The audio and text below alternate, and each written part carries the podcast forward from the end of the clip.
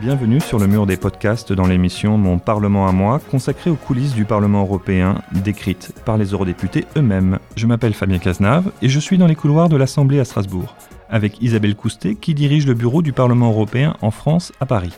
Je lui ai demandé ce qu'elle avait fait avant d'y entrer. Alors j'ai toujours eu une vie au Parlement européen, mais dans des services très différents. Les commissions parlementaires, la séance plénière, un bureau en région, Marseille, donc le sud-est, et puis maintenant le, le, bureau national, qui est une expérience euh, fantastique, je veux dire.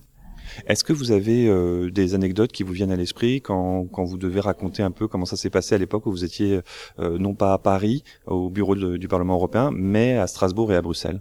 Oui, alors je, quand je suis revenue du, du, bureau régional à Marseille, j'ai réintégré la séance plénière. Enfin, j'ai intégré, j'ai découvert la séance plénière. Avant, je travaillais dans les commissions parlementaires. Et euh, j'avais, euh, j'ai notamment un souvenir en séance qui était fantastique. Vous savez, les, les, choses sont très cadrées en séance. Notamment, le public qui doit être en tribune ne peut pas applaudir les députés, ne peut pas soutenir, faire une manifestation de soutien d'un député qu'il préfère.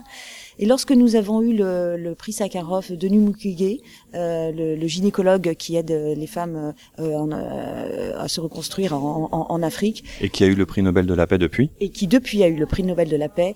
Euh, nous avions la tribune pleine, effectivement, de, d'associations de, africaines et de femmes qui le soutenaient. Et puis, euh, tout d'un coup, le, elles se sont mises à chanter euh, après son discours et l'huissier m'a regardé avec un air absolument effaré. Mais que, dois-je faire Et vraiment, j'étais très heureuse de lui laisser le signe de laissez-les chanter. Ça a été un moment extrêmement émouvant dans l'hémicycle pour tout le monde, je crois.